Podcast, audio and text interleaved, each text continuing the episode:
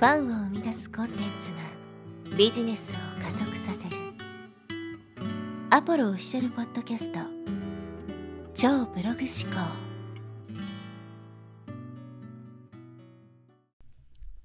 はい、えー、こんにちは、ポロです、えー、今日のテーマはですね、問題の向き合い方、乗り越え方という話をしていきたいと思います。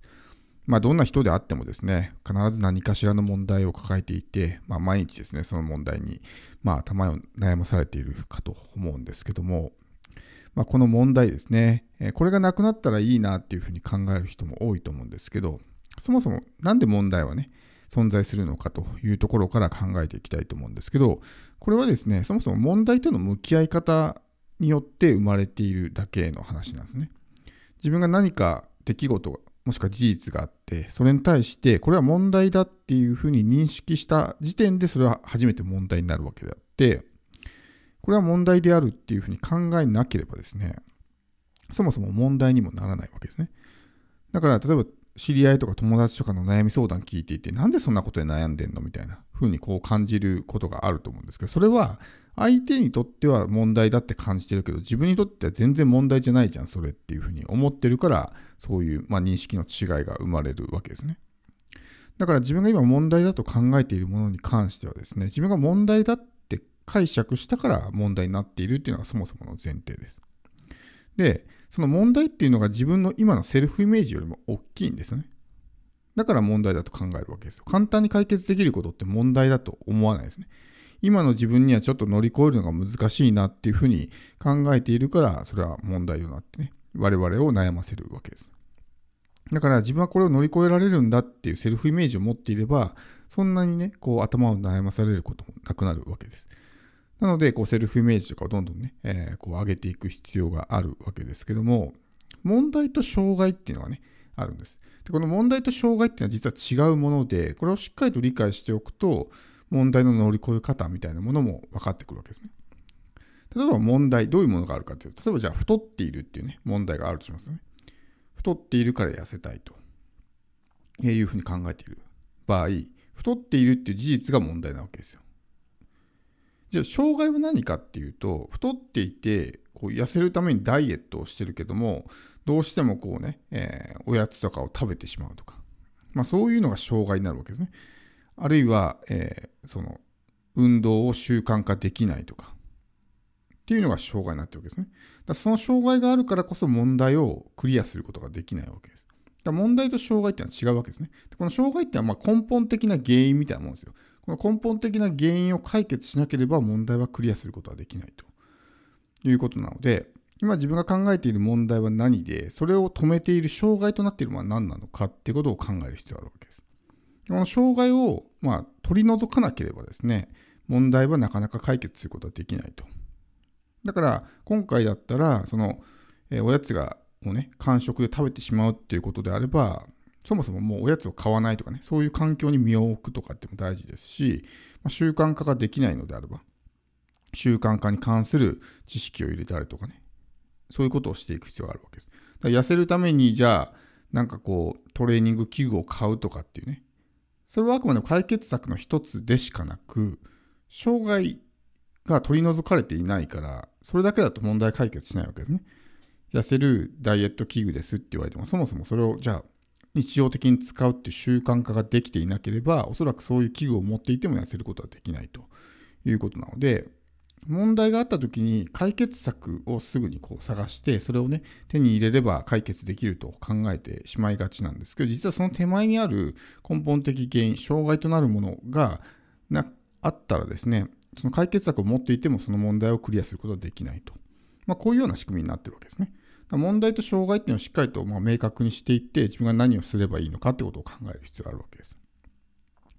で、問題ですけども、この問題っていうのは、今自分が問題に感じているだけで、後々考えるとね、えー、全然問題じゃなかったなっていうこともいっぱいあるわけですし、何よりも、問題があるからこそ人間っていうのはね、変化できるし、成長できる、進歩できるわけですね。僕なんかも過去を振り返ってみて、ね、えー、会社をクビになってよかったなとか、借金抱えていてよかったなって思うんですよね。それがなかったら今の人生は間違いなくなかったわけだから。人間万事作用が埋まってね、言葉ありますけど、あれ、あの言葉本当にそうで、その時点では問題とかね、ネガティブに感じるようなものであったとしても、それが人生を変えるきっかけになったりとかっていうのはよくあるわけですね。点で見ると、あんまり良くないことでも線で見るとすごくそれが本当にね人生に変化をもたらすきっかけになるみたいなことがあるわけなんでそれをあくまでも自分はマイナスなものだというふうに解釈してるに過ぎない。後から考えると感謝できる、まあ、ギフトみたいなものであることもあるわけなんで問題は悪いことだっていうものをそもそもねそういう思い込みを外すってことは大事なんですね、まあ、自分を成長させてくれる試練だとか問題っていう言葉をですね別の言葉に置き換えてほしいんですね。問題をチャレンジっていうふうに変える。そしてもっとさらに、え変えるのであればチャンスっていうふうに変えるわけですね。そうすると全然その見え方というかね、えー、解釈が変わってくると思うんですよ。問題だって考えてると嫌だなってね、逃げたいなとかって思うわけですけど、チャンスだって考えると、ワクワクしてきませんかね。だってそれをクリアできたら、その先には明るい未来が待ってるわけだから、そうするとクリアしたい、クリアしたいって思うわけですよ。でも問題だっていうふうに考えると、嫌だ嫌だっていうふうになって、え逃げよう逃げようというふうにね、え考えてしまうわけです。だから、こう問題、まあこう、ネガティブに考えてしまうっていうのはね、脳のエネルギーをすごく奪われますし、それがよりね、え人生を悪化させていく。ネガティブな思考っていうのはね、パターンになっていって、そのネガティブなパターンっていうのが、どんどんこうセルフイメージを下げたりとかね、リミティングビリーフを作ったりとか、えー、自分の人生を悪い方向へまあ、導いていってしまうので、そうならないためにもネガティブに考えないっていうのは大事なんですけどでも問題ってやっぱりね自分を苦しめるものじゃないですか。だからそれをプラスに考えるって難しいわけですけどさっき言ったみたいな解釈。点で見ると問題でも線で見るとギフトになることもあるし、ねえー、問題というふうに捉えるのかチャンスというふうに捉えるのかで、えー、見え方が大きく変わってくるわけです。そうすると同じ事実であっても全く別のもの180度違うものになるわけですね。だから普段からそういうふうに考えていく必要があるわけです。まあ、コツとしてはですね、問題を見るのではなくて、その先にあるワクワクした未来を想像するっていうことですね。問題ってまあ一個の壁みたいなものだと想像してくださいよ。自分が立っていて目の前に大きな壁があるんですね。まあ、その壁がまあ問題なわけですよ。でもその先にはすごく明るい自分の理想の未来が待ってるわけですね。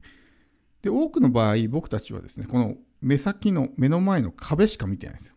で、うわ、高いなとかね、こんなの乗り越えられるのかなとか嫌だなとかってずっと思うわけですけど、じゃあその乗り越えた先の世界、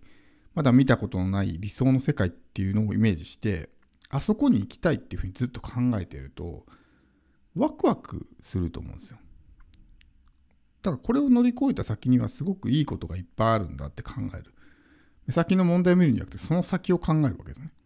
これを乗り越えて先何があるんだろうっていうふうに考えるともういいことしかないと思うんですね。